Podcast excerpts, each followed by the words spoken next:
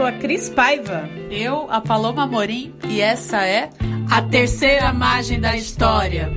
Um podcast sobre cultura, arte, política e sociedade. Uma parceria com Ópera Mundi. Salve galera! Começando o episódio 15, terceira margem da história. E hoje nós vamos de. Sírio da Fé e do Profano.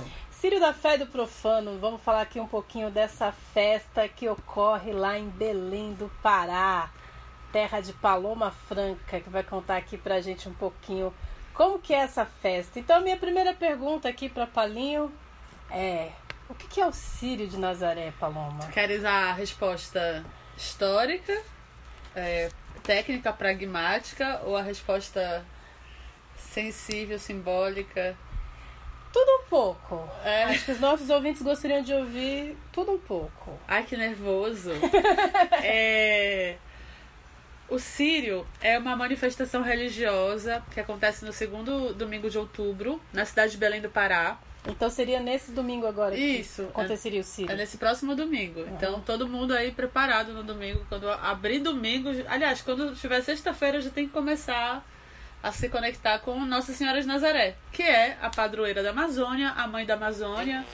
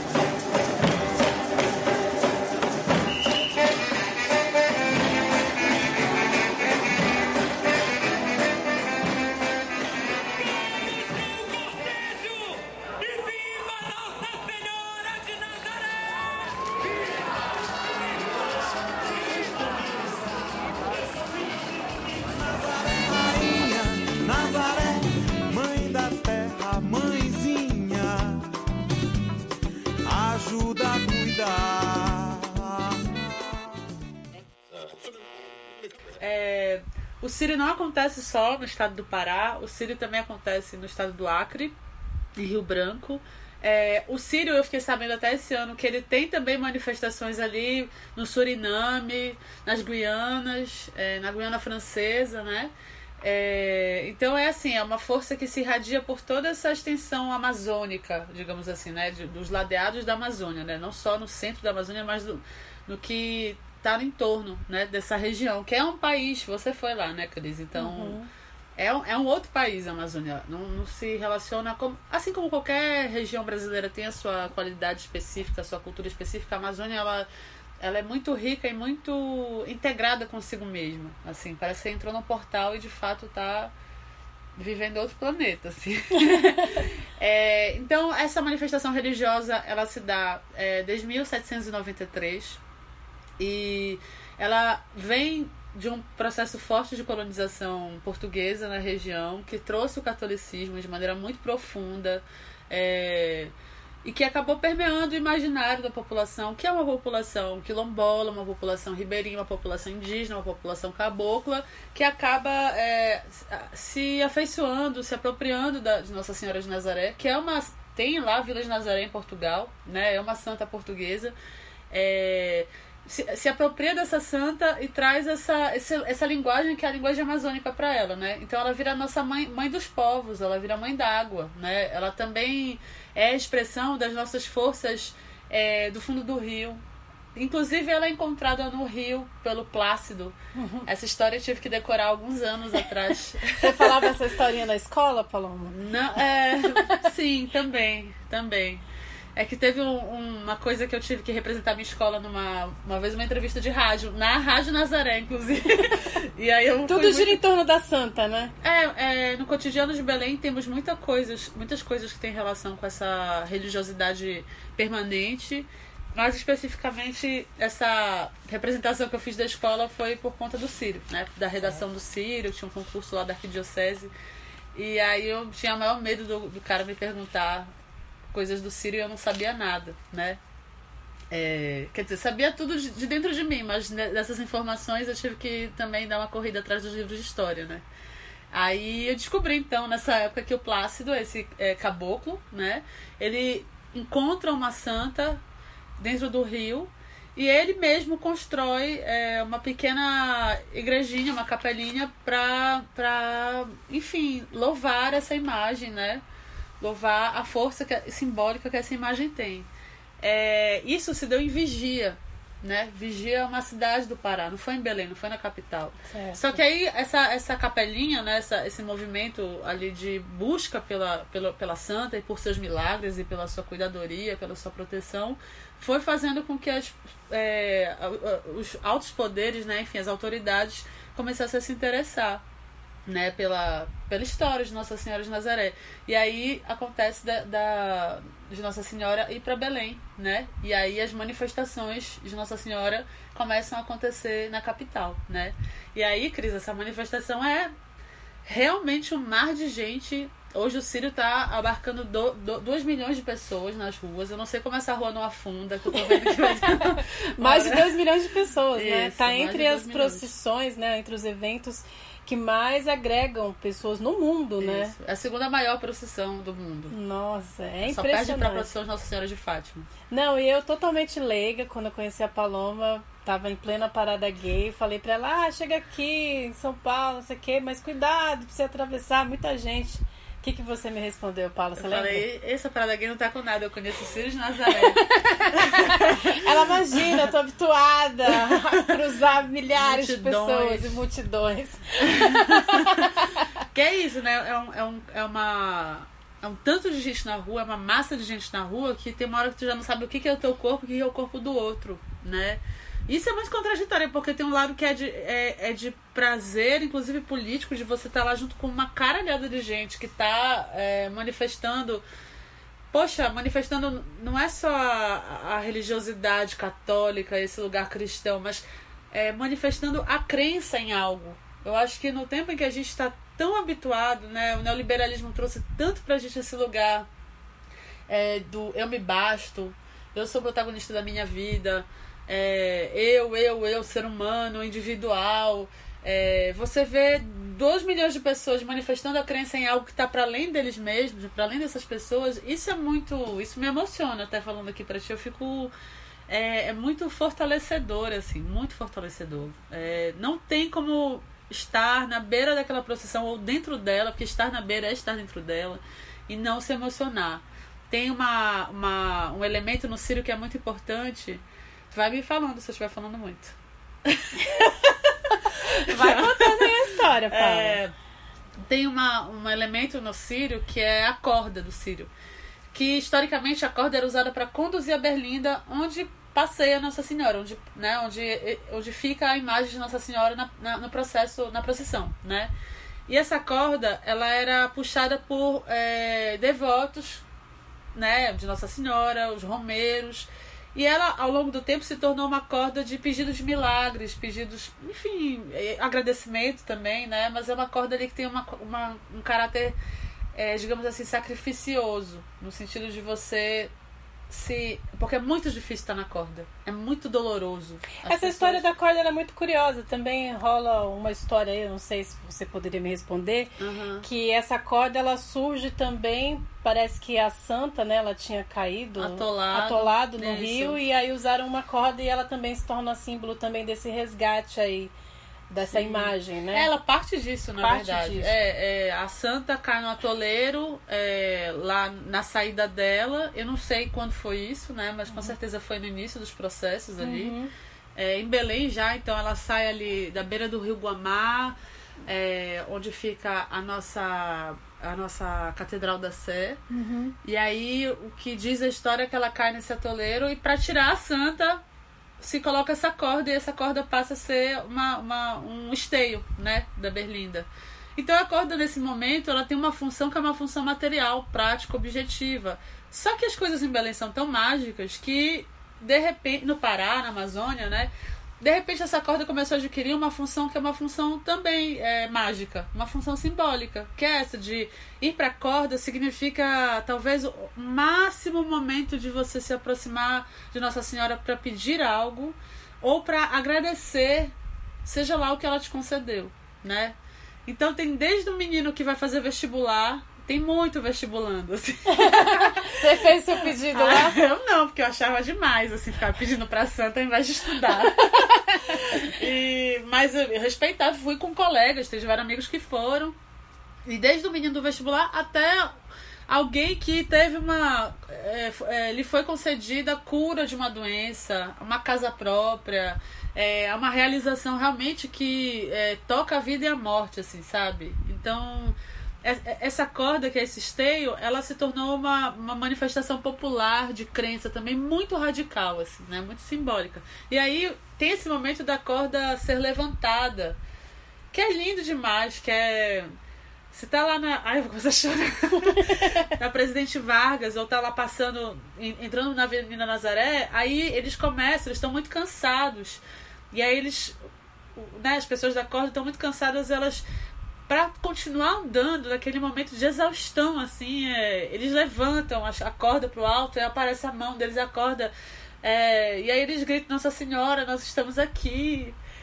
É, somos seus filhos, estamos aqui juntos, entendeu? É muito bonito. É bonito porque eu acho que é, eu nem sou tão religiosa, mas é é bonito porque é isso, é, mesmo nesse situação difícil do corpo, da dor, eles ficam com o pé todo macerado, todo cagado, assim, porque eles vão descalços, ferido, e, e eles falam que nós vamos chegar, Nossa Senhora, a tua corda vai chegar, sabe? Uhum. E aí teve uma coisa que foi muito esquisita, que é esquisita, que é o Sírio dos pobres e dos ricos em Belém.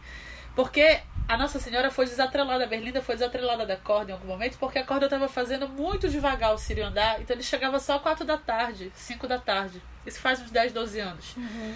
É, e aí desatrelam a corda de, de, da Berlinda para a Berlinda chegar mais cedo, para ter a missa mais cedo, para a galera que mora no entorno do Sírio, que é no centro, poder já fazer seu almoço. Uhum. Então esse é o Sírio dos ricos, ou é o Sírio da classe média.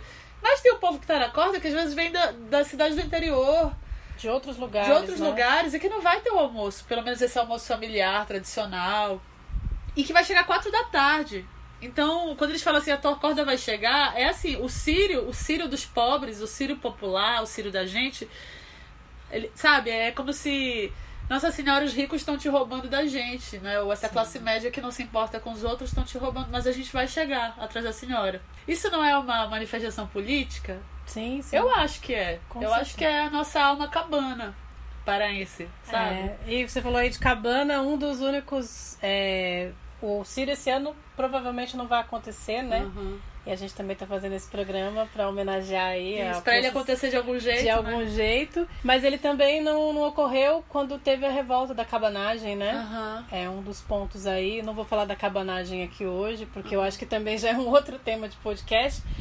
Mas eu fico muito impressionada com isso que você falou, Paulo, desse agregar muitas pessoas, né? Agregar pessoas de diferentes lugares, né? dessa persistência aí da, da fé ao longo dos anos, né? E recentemente vi um desses programas aí filosóficos, né? O Café Filosófico, uhum. em que uma pessoa muito conhecida lá de Belém, a Fafá de Belém, né? Dava uma entrevista aí para o Leandro Carnal. E ela falava desse aspecto inclusivo da festa do Círio de Nazaré. Que ela falou que é, se agregavam várias religiões ali também, não só a religião católica, né? É, a religião adventista, por exemplo, né? As pessoas ali distribuindo água, uhum. né? O Leandro Carnal em determinado momento até comenta que o adventismo ele entrou ali por Belém do Pará, no Brasil, né? no né? Brasil, uhum. isso, e que Belém tinha muito mais ligação, inclusive, com Portugal do que com o resto do país, por exemplo, né? nesses séculos XIX aí, tanto é que é, essa questão da revolta da cabanagem tem a ver um pouco com isso, né? Os cabanos não aceitam ordens vindas do Sudeste. Uhum.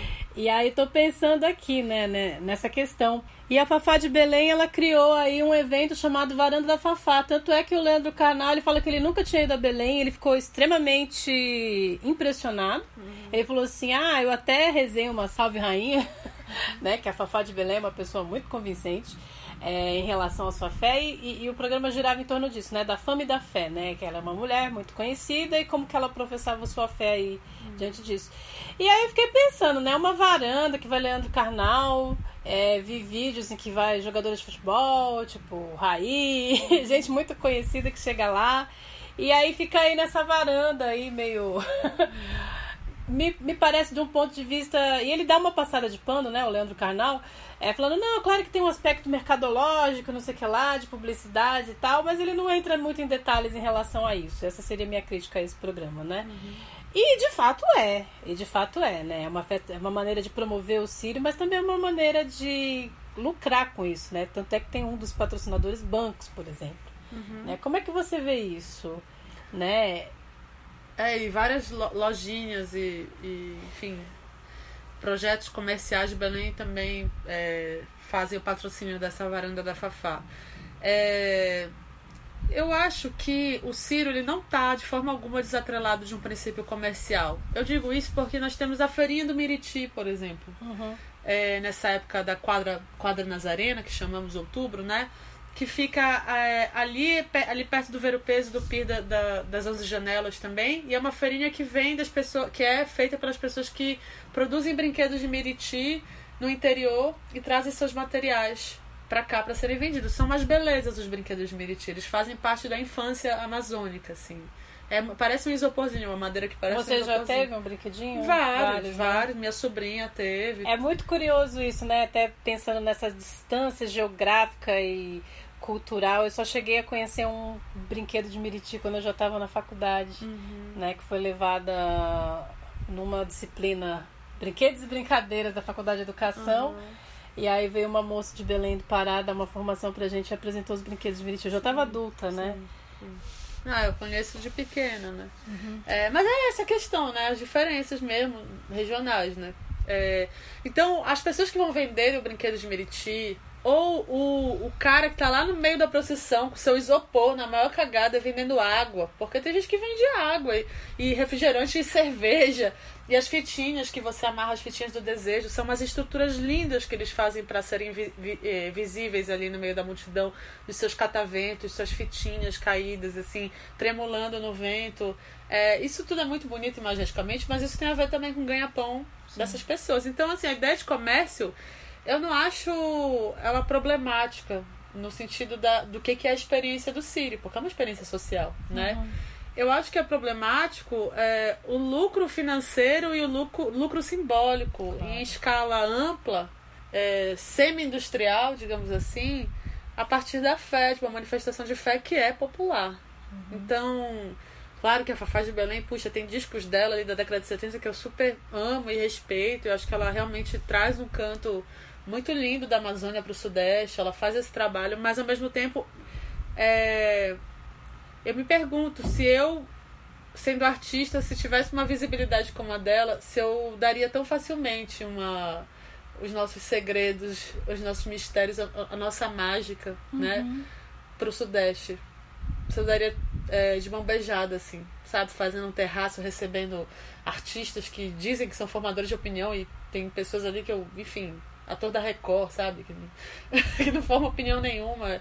É, e isso, isso custa dinheiro, isso tem a ver com negociações, isso tem a ver com muita grana rolando, isso tem a ver com o capital simbólico da Fafá aqui no Sudeste. Eu não, eu não daria a nossa fé assim tão, tão de mão beijada. Porque eu acho que a gente vai morrer, todo mundo vai passar. A Fafá, eu, você. Uhum. E o Ciro vai continuar. Claro. E do jeito que está a Amazônia, o Sudeste cada vez mais mordendo a Amazônia, e a Ásia mordendo a Amazônia, e os Estados Unidos querendo morder a Amazônia é, a gente tem que cuidar, a gente tem que se proteger um pouco do que ficar abrindo tanto. Eu, eu acredito desse jeito, tem gente que acredita de outro jeito. É, eu vi alguns vídeos e achei muito impressionante, né? Eu não sei, desconheço, não sou uma pessoa mais religiosa para falar desse assunto em relação a questões de fé, mas eu não consigo ver nada parecido aqui no Sudeste semelhante ao Círio de Nazaré, né? uhum. né? Claro que assim, tem a Nossa Senhora da Aparecida também, né, agora em outubro, dia 12, que se celebra. Mas eu não vejo nesse aspecto mesmo de inclusão ali, as pessoas na rua ocupando o espaço público, inclusive, né?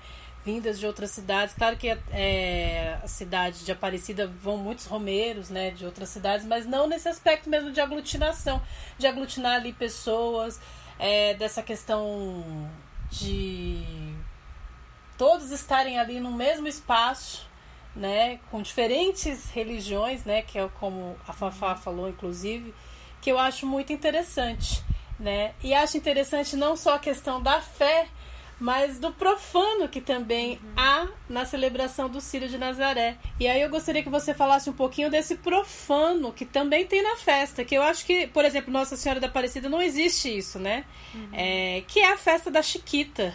Que eu achei incrível, uhum. né? Quando você me contou da história da festa da Chiquita que precede, inclusive, as paradas gays aqui no Sudeste. Eu fiquei extremamente impressionada, né?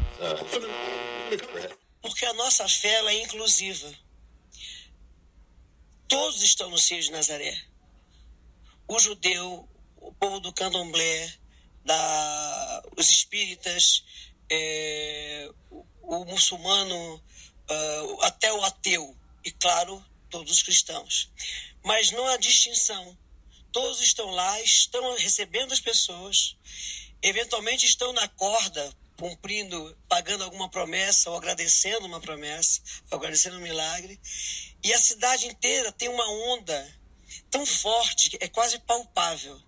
Entre a procissão noturna e a procissão diurna, tem a maior festa LGBT há muitos anos, há 35 anos, que é a festa da Chiquita.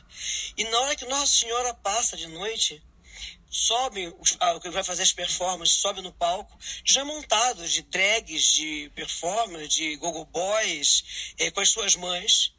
A imagem de Nossa Senhora para, dão as mãos, rezam uma Ave Maria ou cantam uma música.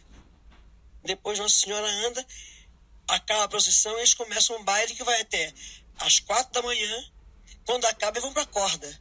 Então, essa, essa, esse manto inclusivo essa fé inclusiva, essas portas abertas, foi a fé que eu sempre vivi.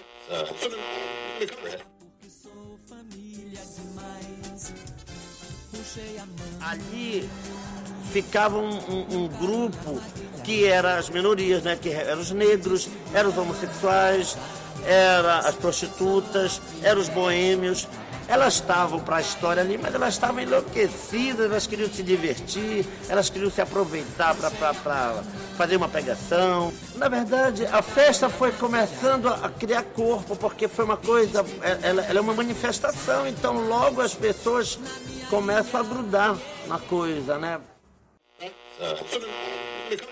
Conta um pouquinho pra gente, o que é a festa da Chiquita? É, para começar essa ideia do profano, eu acho que ela já existe na, prof, na procissão no momento é, religioso ali, sagrado, para mim aquilo ali já tá profanado porque é tanto corpo junto, uhum. é, e é suor, é saliva, é você tá amalgamado no outro, você não sabe mais onde começa seu braço, onde. É uma. É uma enfim, é uma formação corporal tão imensa. A gente brinca que vira uma cobra de gente, assim, nas ruas de Belém, a cobra boiuna, sabe? É, é, é essa procissão. É, que isso já cai um pouco, já faz um pouco ficar de escanteio a ideia do corpo sagrado, no sentido assim. É, intocável. Intocável, esse lugar, da, sabe, do, da, da carne. Enfim, a carne é profana, né? Mas esse lugar do, do corpo. É, como é que é a palavra? Moralmente é, intacto, um, um corpo que não se relaciona com a com a experiência do mundo no sentido da carne, né? Uhum. É, então ali já, para mim, já, já tá o profano ali. E aí, ah, enfim, faz quase 40 anos essa festa da Chiquita, né? Que existe. Que é o momento em que, no sábado, tem uma, um momento que é a trasladação, que é quando a Nossa Senhora sai do Colégio Gentil e faz o percurso inverso do que ela vai realizar no domingo de manhã, que é a grande procissão. Então ela sai do Colégio Gentil e ela vai para é, para a Catedral da Sé, na beira do, do Rio Guamá, né? E nisso ela vai fazendo a Avenida Nazaré, aí passa pela Presidente Vargas e entra ali na, na nos finais para chegar na região do Ver Peso. É, nesse momento que ela passa na Praça da República, ela é recebida pelo, pela, pela prévia, pelo preparo da festa da Chiquita, que é essa manifestação da população LGBT popular de Belém. Sim. Então a Santa passa, é, o Eloy Iglesias, que é o apresentador e é o fundador da festa da Chiquita, junto com outras pessoas, é, recebe, né? Todo mundo recebe energia de Nossa Senhora. Passou a Santa, começou a festa. e aí a festa da Chiquita é uma festa de concurso de travesti, de casal gay mais bonito, das sapatonas e de, enfim, de farra LGBT. E que acaba sendo também uma maneira de celebração do corpo, né? Uma maneira de celebração da vida, porque no final acho que Nossa Senhora para nós é um pouco isso, a celebração da vida, da gente poder todo ano estar ali falando, ai, que droga. É difícil a vida, mas a gente está vivo e isso é maravilhoso, né?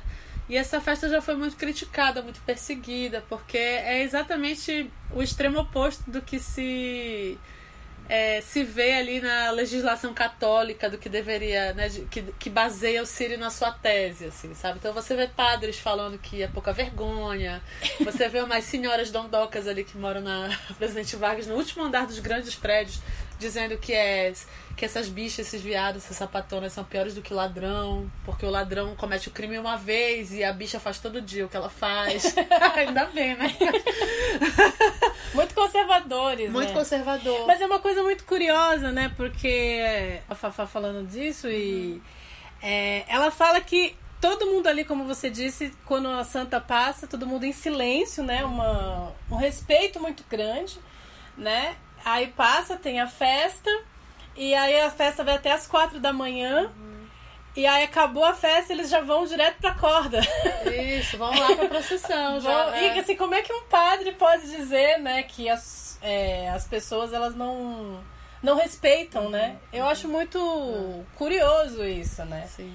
É claro que assim, o, o catolicismo ele tem o seu lado conservador, mas aí assim, o, o padre também não pode dizer em nome é, de uma grande massa que se agrega ali. Eles querem assim, é, controlar até nosso pensamento É, e dizer, vocês não podem ter fé. Eles não podem É. mandar na nossa fé. É isso que eu, que eu queria chegar, É. né? Como é que ele pode dizer você, LGBT, não, não pode ter fé, né? Eu acho isso um- de um absurdo muito grande, né? E queria aproveitar e perguntar pra você por que festa da Chiquita? Você poderia responder pra gente? O Eloy Iglesias diz que tem a ver com aquela canção do Caetano Veloso, das Filhas da Chiquita Bacana, né? Hum. Que tem a ver com essa carnavalização da Tropicália. É uma influência muito forte ali em alguns, alguns grupos ali LGBT do Pará, né? Que se, se sintonizam com essa musicalidade da década de 70. É, então é meio. E é interessante que as filhas da Chiquita Bacana é, são as filhas de uma mulher também, né? Então a ideia de uma mulher tá sempre.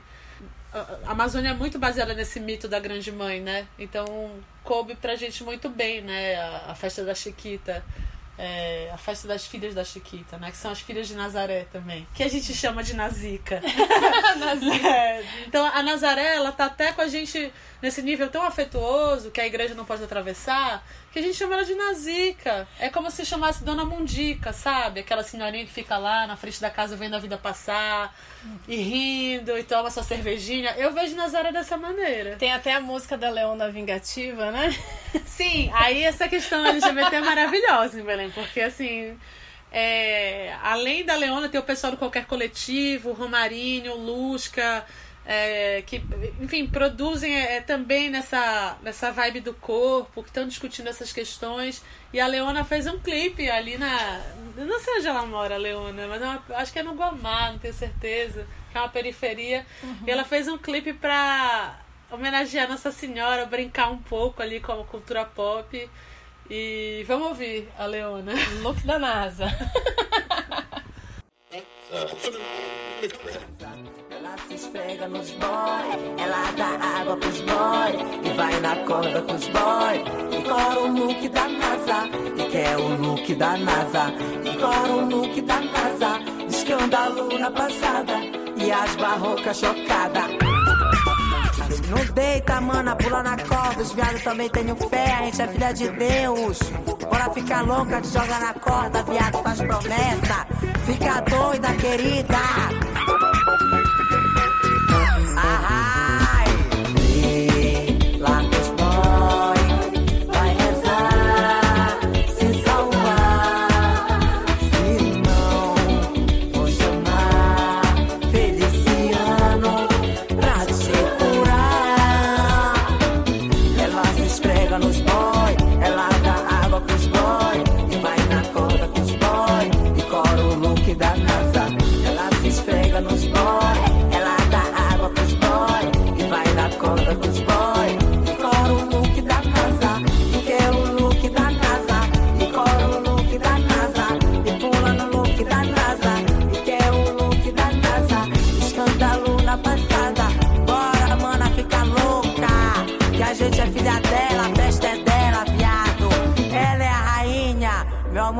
Pode querer brilhar mais que a santa, viado.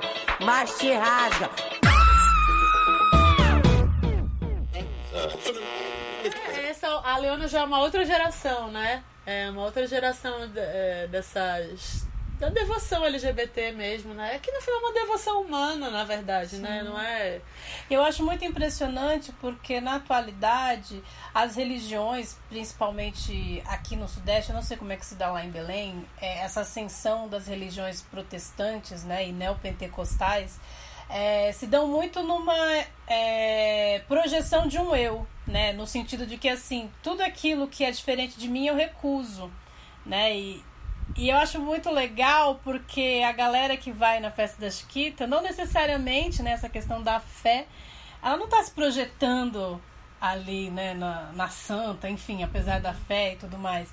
Mas não rejeita esse lado da fé, né? Que é o que eu vejo muito, assim, aqui no Sudeste. Então, tudo aquilo que os dogmas lá da religião se colocam, afastam. E as pessoas que vão na festa, não.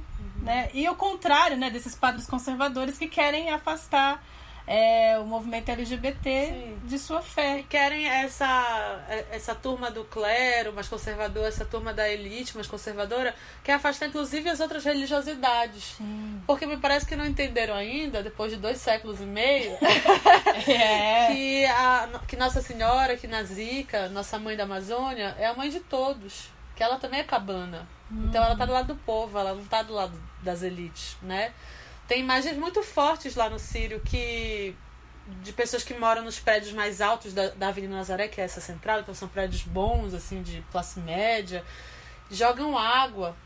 E pra mim é, é- é bonito porque estão jogando água que tá com calor lá embaixo, mas pra mim isso também evidencia um sistema de classes, assim, é muito marcado no Sírio. Que é. Eu, eu- dou água pra quem sente sede, eu tô, num, eu tô um andar acima, então a varanda de Nazaré, a varanda da Fafá tá um andar acima da procissão, sabe? Tá numa posição que é de privilégio.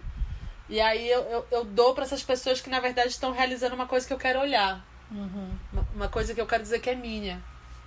Sabe? É... Meio que privatizou ali também um pouco. É, isso, aí essa ideia da. Porque assim, tem uma. Por exemplo, tem a, os evangélicos dão água, né, para as pessoas. Tem uma, uma barca lá embaixo que dá água. A cidade fica cheia de copinho d'água, assim, de plástico.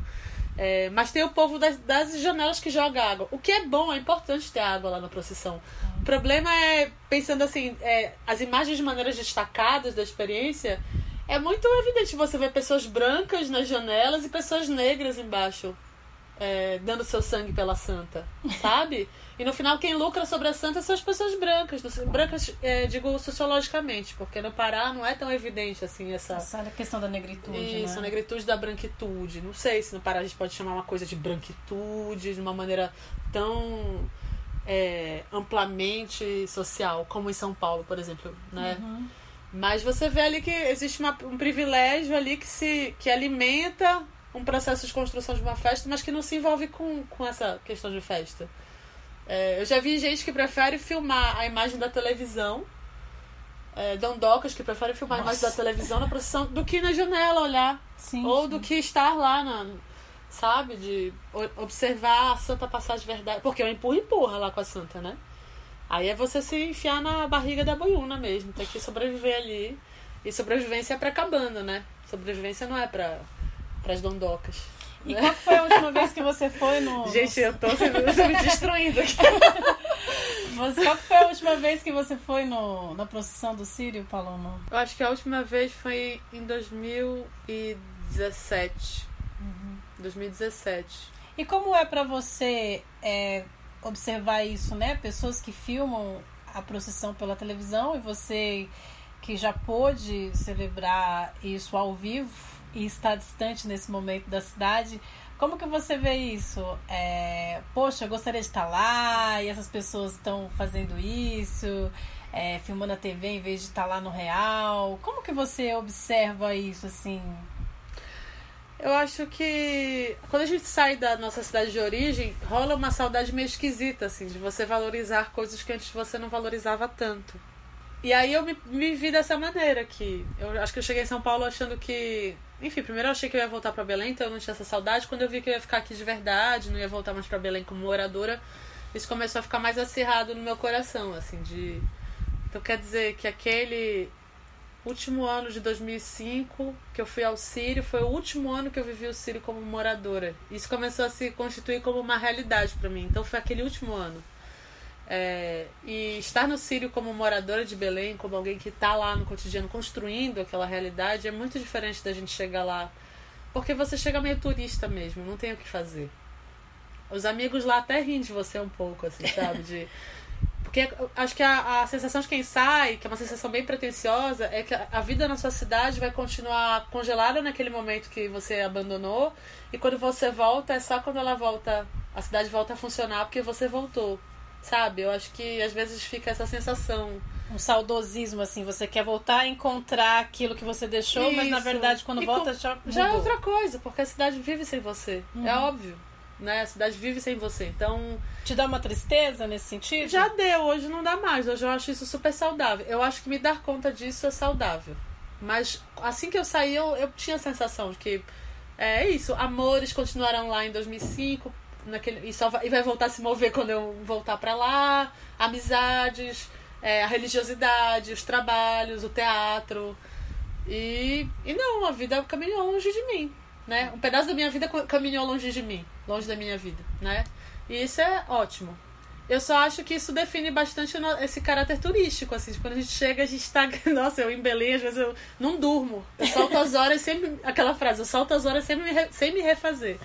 Porque eu quero aproveitar tanto. Eu sempre volto pra São Paulo passando mal, assim, porque eu comi muito, porque eu bebi muito. Peguei muito sol na cabeça.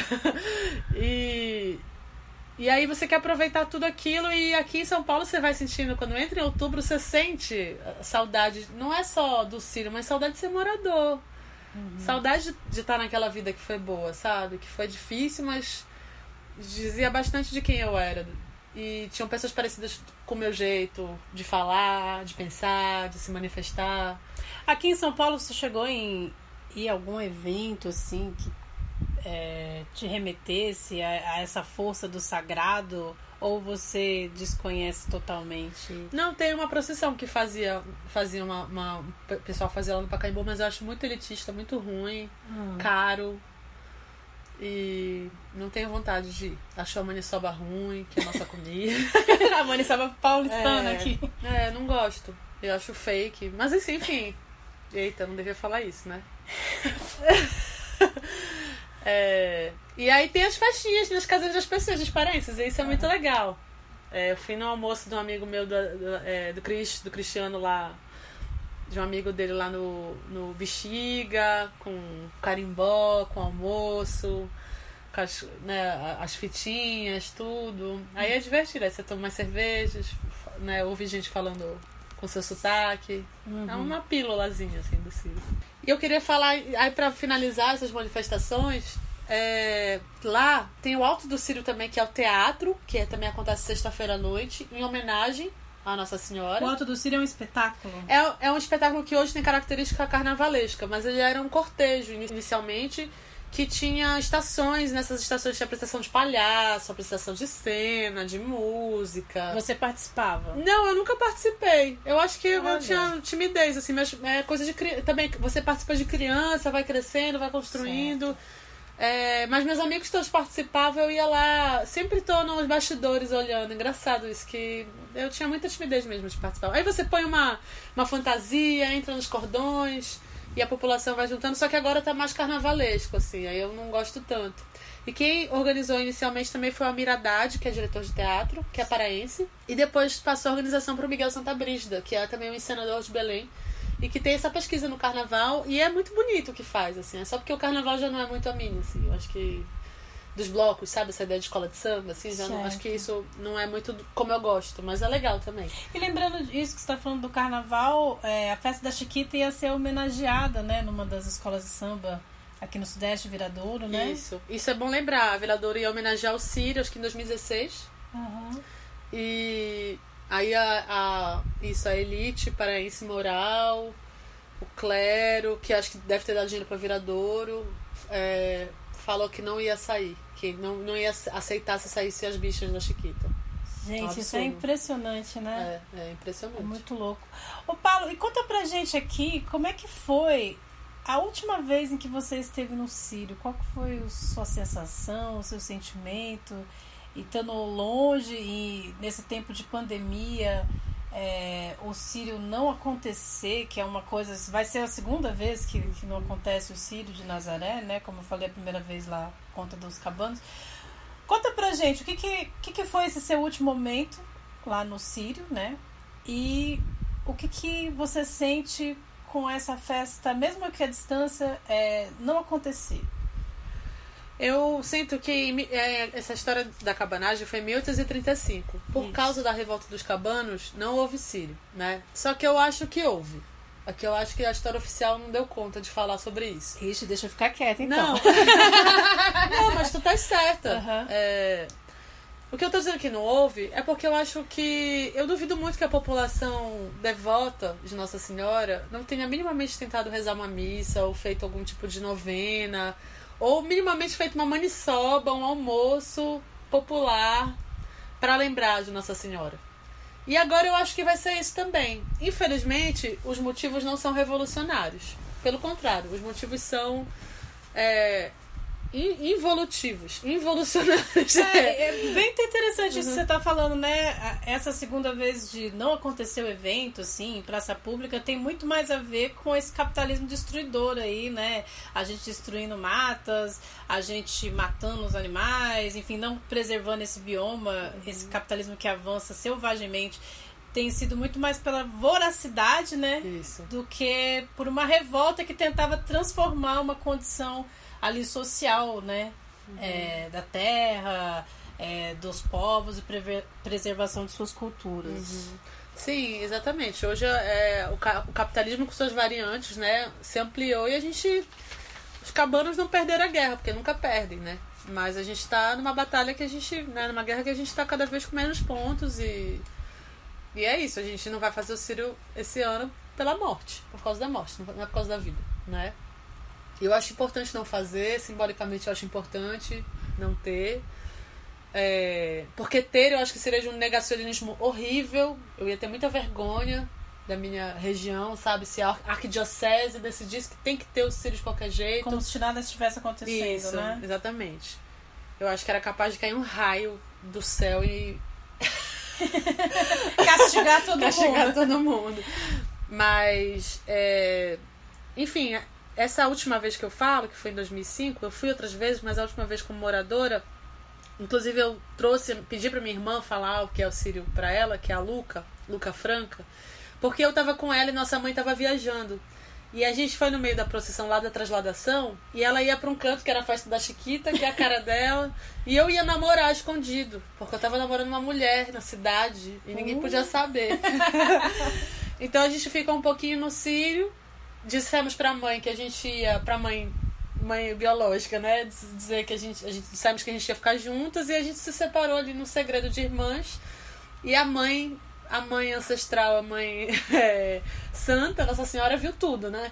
É, e a gente tava lá andando, demos as mãos e a minha irmã falou: Paulo, aproveita bastante, que essa é a última vez que a gente vai viver o Sírio como moradoras de Belém, como habitantes desse lugar. Aproveita muito. E aí eu lembro que ela falou isso e a procissão foi andando, andando, e tem uma hora que não dá pra ficar de mão dada. E aí aquele mar de gente separou a gente. E a gente deu tchau, ela falou, vou lá pra Chiquita, beleza? Vou... E aí eu também falei, vou encontrar com a pessoa. Cada uma com o segredo da outra, né? E guardando esses segredos que a gente tinha de, da nossa irmandade. E esses segredos um pouco como a nossa, o nosso ritual final na cidade, assim, né? Como... E aquele mar de gente separando a gente, mas ao mesmo tempo colocando a gente pro jogo da multidão, né? Colocando a gente pro jogo do coletivo, né? Uma, uma separação ali. é, eu não sei, essa imagem pra mim é muito forte, assim, da gente. acho que é uma imagem de vida, assim, sabe? E essa foi a última, a última grande sensação que eu tive lá e a imagem que eu mais me lembro. E por isso que para esse programa eu pensei na minha irmã, para ela falar, porque ela também é uma paraíso que está distante da sua cidade e como mais uma de nós, ela tem muita saudade desse momento, né? Bora escutar um pouquinho então a Luca Franca aqui no nosso podcast. A última vez que eu fui no Círio de Nazaré foi em 2016. Mas já faz um tempo que a gente sempre tenta comemorar aqui. Eu lembro desde pequena a gente ligar a TV e tá lá a procissão acontecendo e a gente sair depois que a Santa chegava, ou então ter que correr muito para poder passar pela Nazaré antes que a Santa chegasse no começo da Nazaré, para poder chegar na casa dos nossos tios ou das nossas tias, poder comer, poder ficar lá com elas até a Santa chegar na Basílica e aí poder almoçar.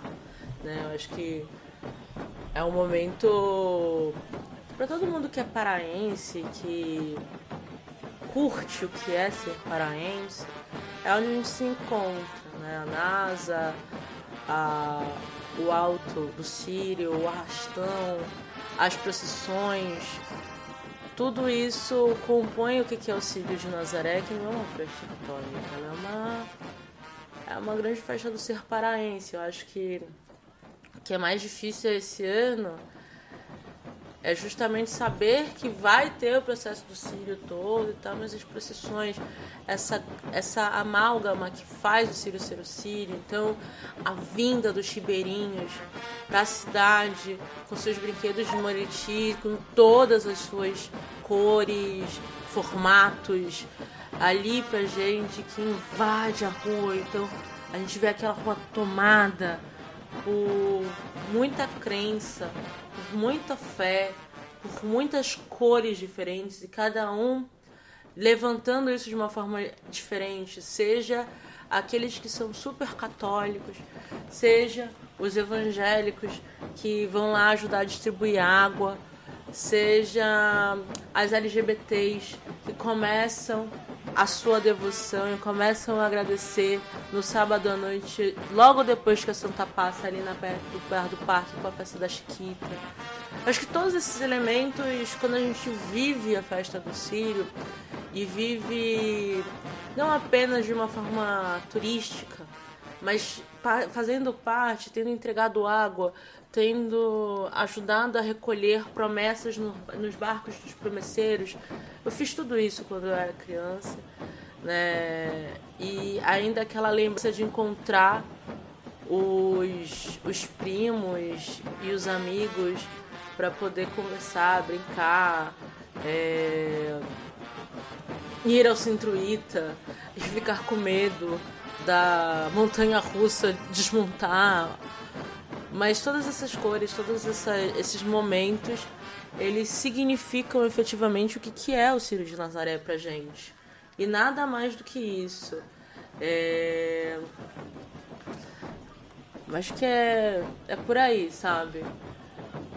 Talvez seja a demonstração mais forte de quanto o povo nortista, o povo paraense, quando precisa ocupa os seus lugares, e ocupa com uma força de natureza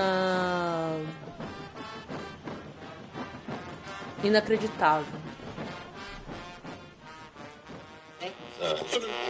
Bom, muito interessante aí a fala da Luca, né? E pensando aí nesses distanciamentos, né? Tu fala tanto dessa questão de mundos muito distantes, né? De, do que é estar aqui em São Paulo, é, e como que é lá. E como foi pra ti ir pra lá? A Olha... gente foi um pouquinho depois de outubro, né? De, Sim, a gente sim. foi no final de outubro, né? Olha, primeiro falaram pra mim do calor, eu cheguei lá, eu não senti tanto assim esse calor, até porque não vou dizer que é igual, porque lá é quente e úmido, né? Mas eu- essa coisa do calor não me afligiu tanto, não. É, eu, eu vi a população muito receptiva, inclusive falaram que eu parecia paraense até eu abrir a minha boca, né? Obviamente, né? Então tem essa coisa, acredito que de qualquer cidade turística, né? De querer vender, né? Os vendedores quererem te chamar para vender as coisas. Isso não aconteceu comigo, não. Eu andava lá tranquilamente, né? Tu viu?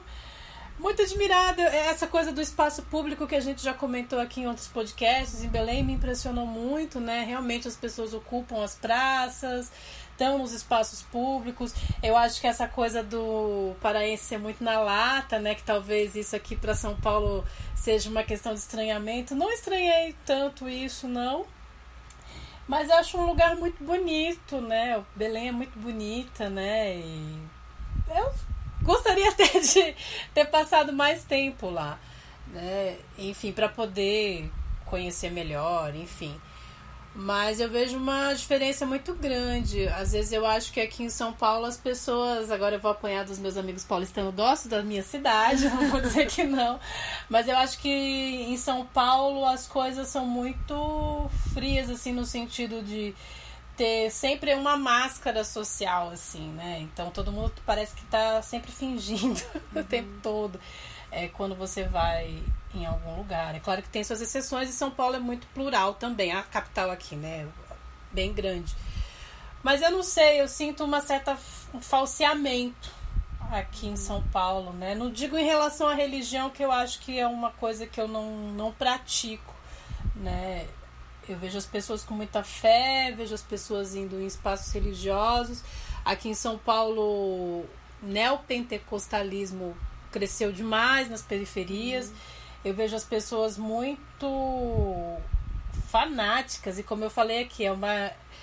A, a igreja ela é muito positiva no sentido de que é a igreja quem vai lá, dá a cesta básica, agrega, vai no presídio. Isso é indiscutível uhum. Como o papel das igrejas evangélicas tem sido essa ocupado socialmente ocupado lugar que o Estado que não o ocupa. Estado não ocupa, isso mesmo. Uhum.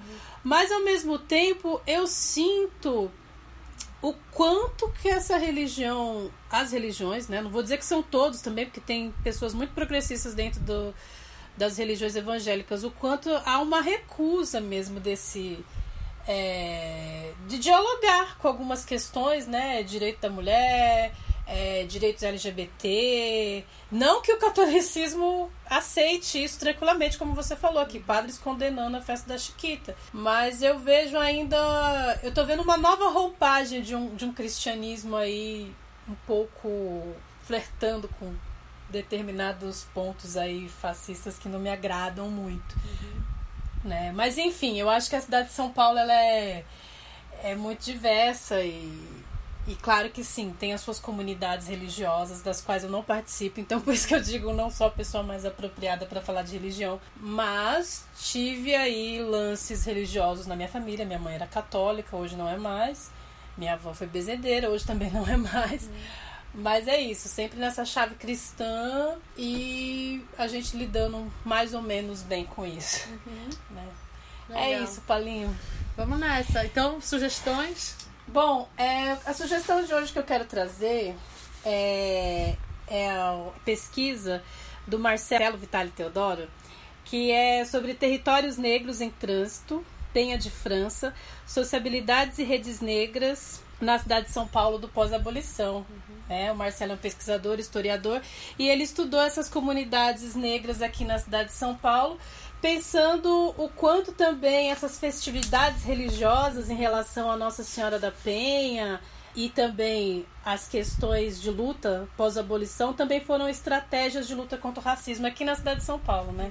Nós tem tudo a ver mesmo lá com É, pensando história. até com relação ao Sírio também, o quanto o Sírio também não pode ser também essa manifestação aí política contra um sistema, né? É isso aí. Pretendemos chamar aí o Marcelo para falar um pouquinho no próximo podcast, quem sabe. Legal, eu queria indicar o documentário sobre a Chiquita, as filhas da Chiquita, da Priscila Brasil, né?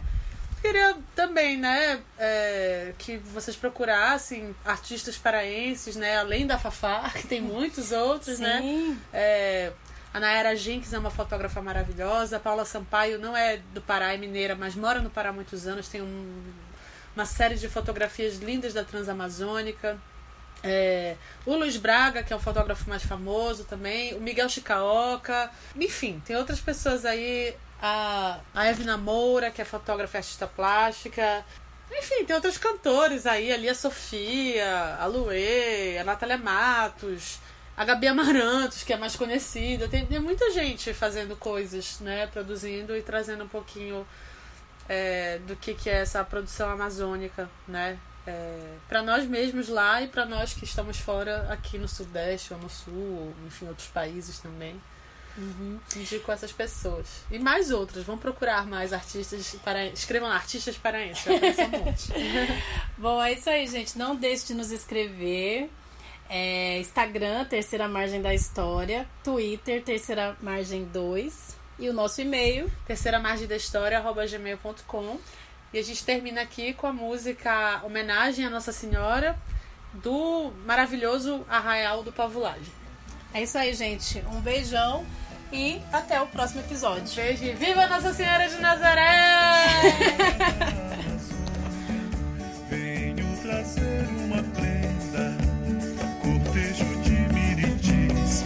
meu